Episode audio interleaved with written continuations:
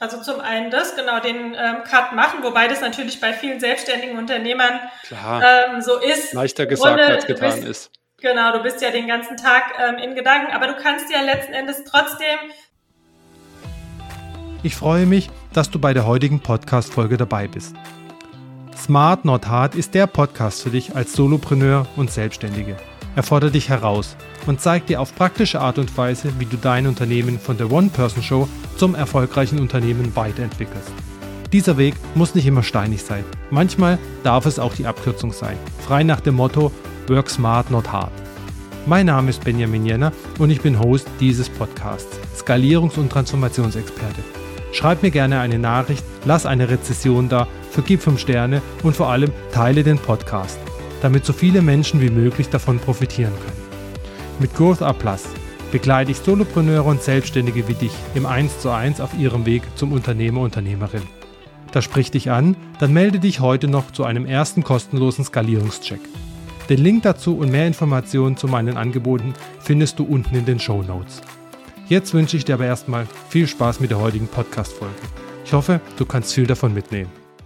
Ich bin froh, dass ich heute einen besonderen Gast in der heutigen Podcast-Folge äh, begrüßen darf, und zwar die Manuela Hartmann. Die Manuela Hartmann ist Physiotherapeutin, Heilpraktikerin und ist da, und da ist unser sehr schöner Zusammenpunkt oder Anknüpfungspunkt eigentlich auch, haben, äh, hat einen sehr, sehr ganzheitlichen Ansatz, was das Thema Gesundheit angeht. Ähm, wenn ihr mich kennt, wenn ihr meinem Podcast schon länger folgt, ist das ja auch ein Thema, was mich sehr umtreibt, ein ganzheitlicher Ansatz beim Unternehmen. Sie hat einen sehr starken ganzheitlichen Ansatz bei dem Menschen. Und deswegen bin ich froh, äh, liebe Manuela, dass du heute da bist.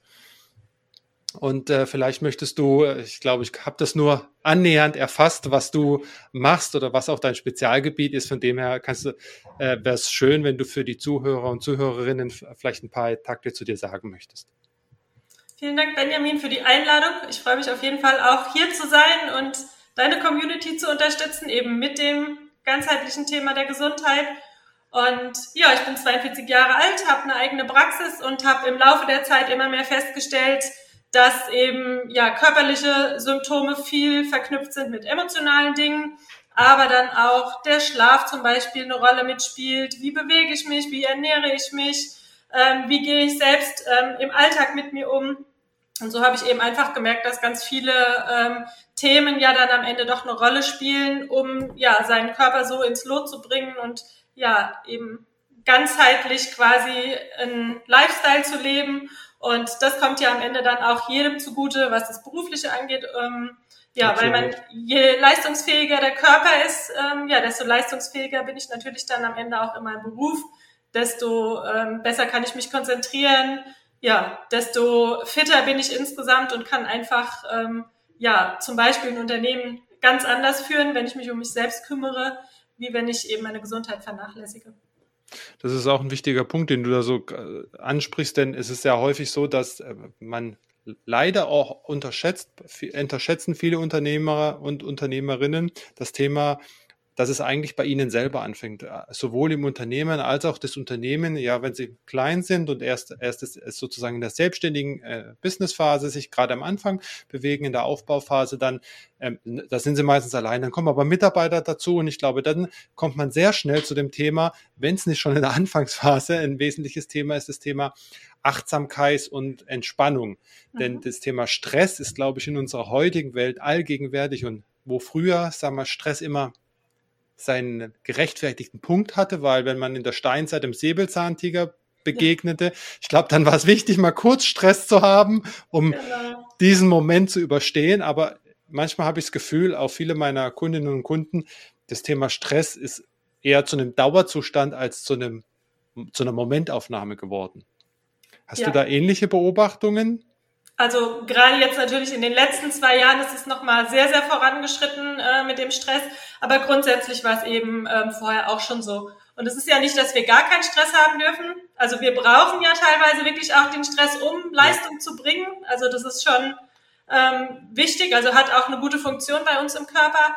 Aber eben, wenn es zum Dauerzustand wird, ist es dann eben langfristig ein Problem, was eben, wenn wir permanent in dieser Hormonausschüttung sind, der Stresshormone, unser Körper gar nicht mehr runterfährt, dann ist es eben so langfristig, also das ist gesehen auf mehrere Jahre bis vielleicht sogar Jahrzehnte, dass es aber eben zu einer Erschöpfung kommt von dann bestimmten Organen, äh, die Bauchspeicheldrüse, wo dann zum Beispiel Diabetes raus entstehen kann oder mhm. die Nebenniere mit ganz vielen hormonellen ähm, Schwankungen.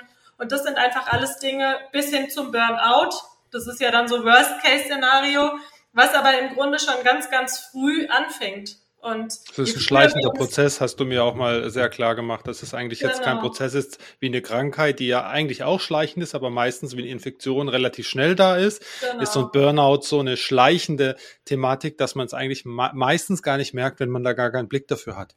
Genau. Und es ist halt ähm, so, dass wie du jetzt gesagt hast, wenn jetzt ein Unternehmer ähm, ja sich um seine Mitarbeitenden kümmert, das ist häufig noch, ne, weil da fehlt ja, ja dann klar. jemand und das kostet ja dann Geld, wenn jemand ausfällt. Aber die wenigsten sind sich bewusst, wie du jetzt schon sagst, ne, dass sie ja bei sich selbst anfangen müssen und ja, dass ihr Einsatz ja letzten Endes der größte Wert für die Firma ist, für das Unternehmen ist. Und da müssen sie eben ansetzen, dass sie sich erstmal um sich kümmern um dann eben ähm, sich um ihr Schäfchen zu kümmern oder um ihre Schäfchen.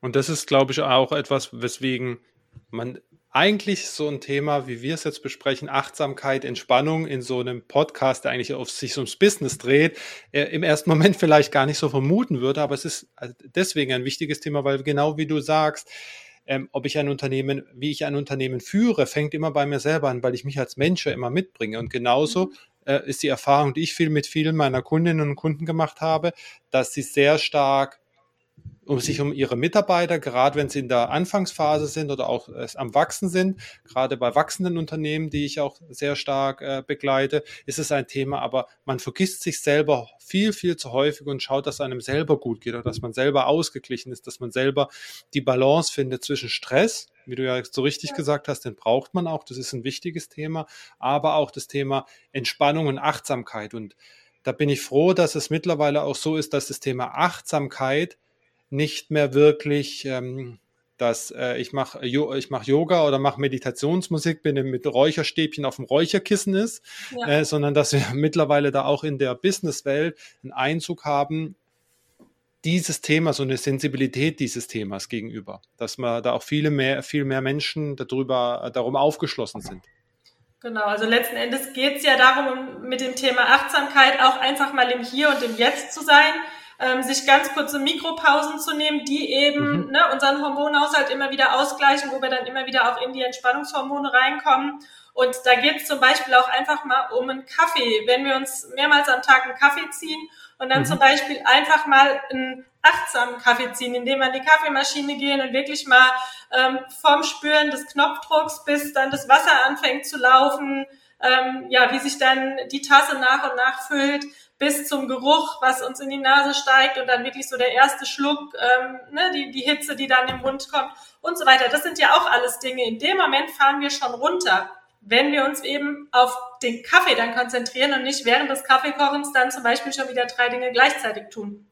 Und Oder überlegen, so was Dinge, ist zwei Minuten, die aber schon völlig ausreichend sind, letzten Endes um eben einen kurzen ähm, Entspannungsmoment zu haben. Mhm. Auch für unsere Augen zum Beispiel. Ne? Und äh, wenn wir dann dabei noch stehen, keine Ahnung, vielleicht sogar noch bisschen Schulter rückwärts kreisen, dann haben wir so ganz viele Faktoren in kürzester Zeit ähm, geschaffen, die uns aber dann langfristig zum einen besseren Schlaf bringen und zum anderen wieder diese Qualitätsmomente, um eben kurz runterzufahren.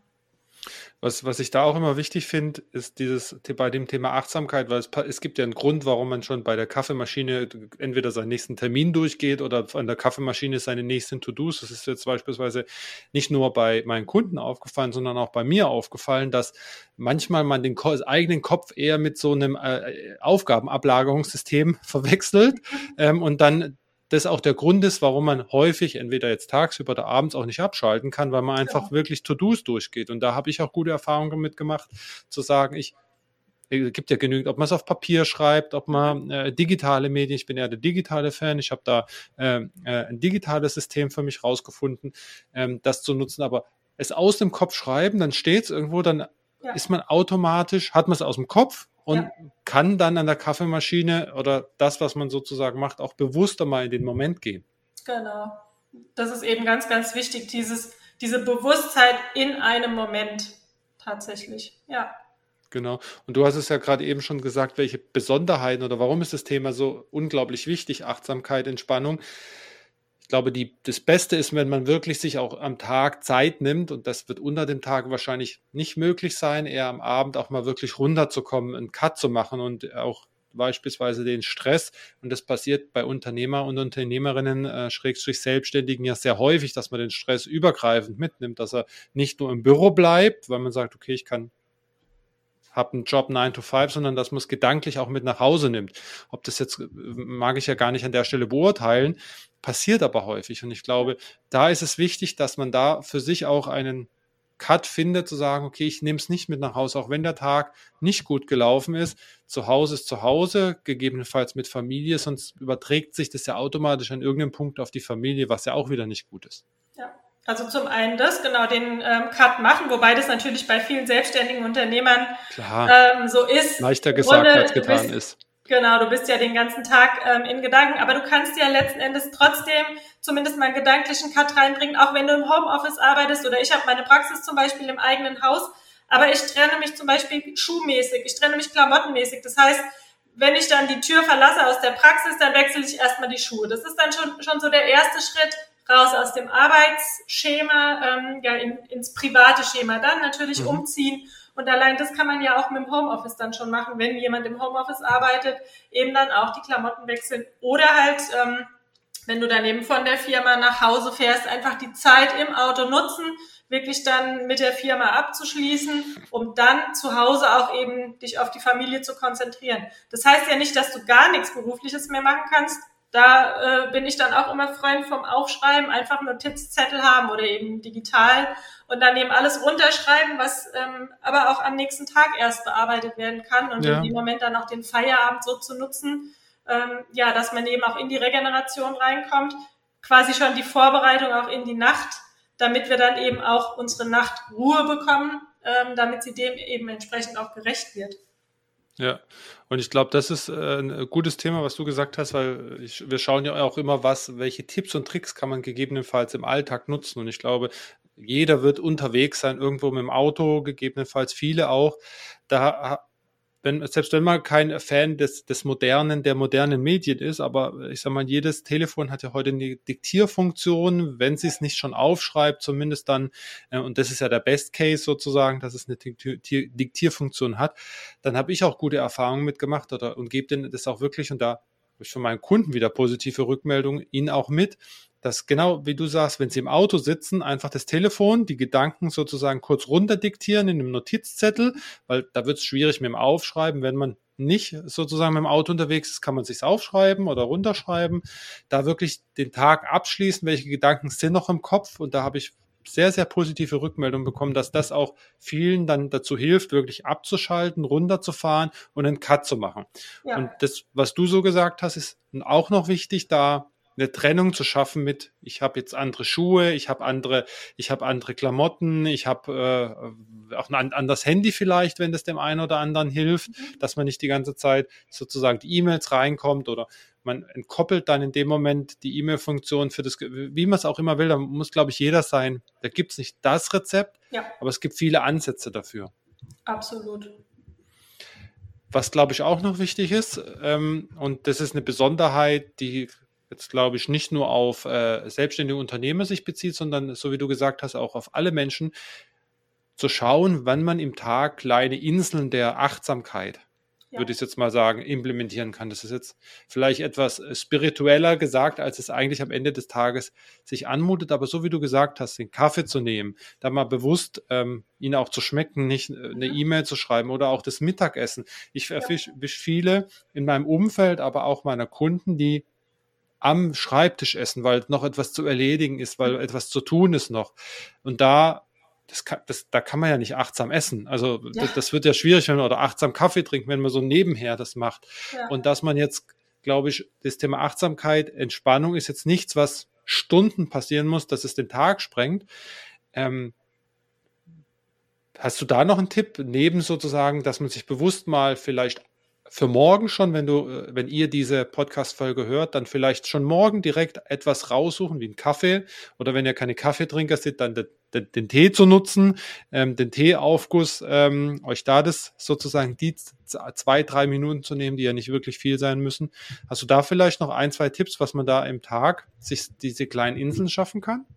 Genau, also grundsätzlich geht es ja gar nicht darum, immer stundenlang das Ganze zu zelebrieren, ja. sondern wirklich zwei, drei Minuten und danach auch wieder gut. Also ich selbst bin absoluter Fan von der Pomodoro-Technik. Wenn ich irgendwie länger an was dran bin, also entweder die 25 Minuten arbeiten, 5 Minuten Pause oder ich verdoppel sehr gerne 50 Minuten wirklich intensiv konzentriert arbeiten, mhm. dann ähm, 10 Minuten Pause machen.